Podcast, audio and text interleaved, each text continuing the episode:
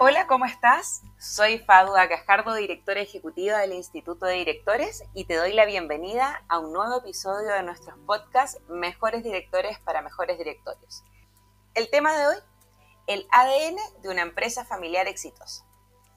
En este capítulo profundizaremos sobre las empresas familiares exitosas y sus claves para lograr el desarrollo sostenible. Fortalecer el compromiso de la familia alineándolo con su visión de negocio es fundamental. Si no existe un balance adecuado entre la familia y el negocio, las consecuencias tendrán un impacto negativo en ambas partes. La administración integral de los negocios de una familia empresaria no es algo sencillo, ya que con frecuencia deben equilibrarse las necesidades de una familia en constante crecimiento con la evolución de su empresa. Es común la creencia de que para tener un negocio exitoso se deben sacrificar las relaciones familiares. Sin embargo, no necesariamente tiene que ser así. Un enfoque familiar no le resta éxito a un negocio, sino que lo potencia. Antes de entender cómo lograr el crecimiento de un negocio, se debe aclarar que no es necesario tener una empresa física para ser una empresa familiar, pues también existen las familias de alto patrimonio, que en vez de tener una fábrica o similar, realizan inversiones, por ejemplo. Las familias empresarias como tal y los family office, que son responsables de administrar los recursos y negocios de la familia y cuyo tamaño varía dependiendo del nivel de patrimonio que cuente la familia. Cada familia es única, pero puede llegar a tener muchas características en común. Los valores constituyen un punto fundamental para el éxito de las familias empresarias, ya que el sentido común de tener un propósito y valores compartidos, lo que adoptan las futuras generaciones también para poder preservar el legado de la familia, es fundamental. Además desempeñan un importante rol en la gestión de las expectativas y en la definición de los principios que orientan a los miembros de la familia sobre cómo interactuar entre sí tanto dentro como fuera de los negocios familiares. Además, uno de los principales retos para la familia es cómo planificamos la sucesión y cómo implementamos también una estructura de gobierno corporativo que permita tomar las mejores decisiones para poder así apoyar un futuro sostenible.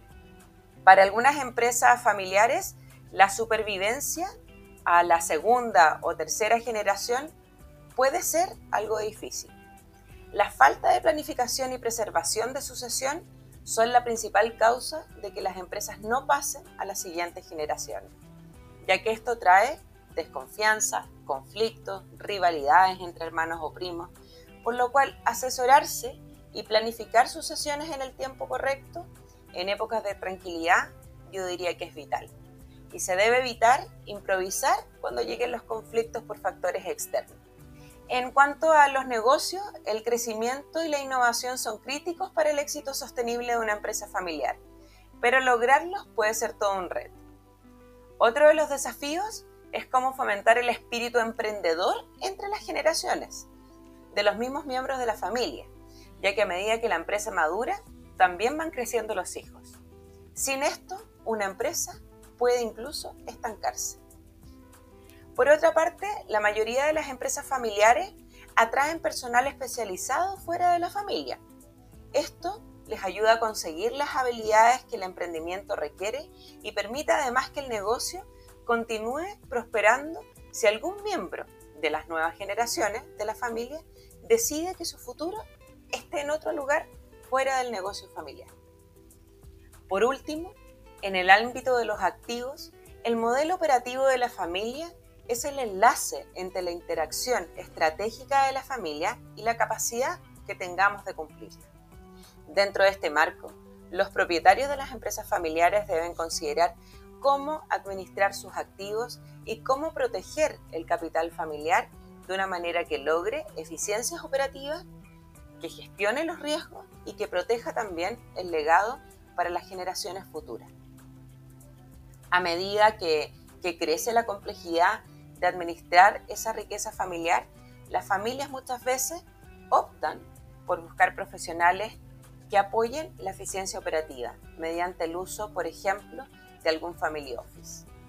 Una vez que ya están formalizados con, con los Family Office, sirve mucho para así también poder generar emprendimientos familiares, para regular las operaciones de las empresas productivas y así tomar mayor relevancia cuando las familias han crecido y están ya en una segunda y tercera generación. Si no los tienen, tienden a separarse y a dividir el patrimonio entre distintas ramas. Te agradecemos por acompañarnos en este nuevo episodio y nos vemos en un próximo capítulo de Mejores Directores para Mejores Directores.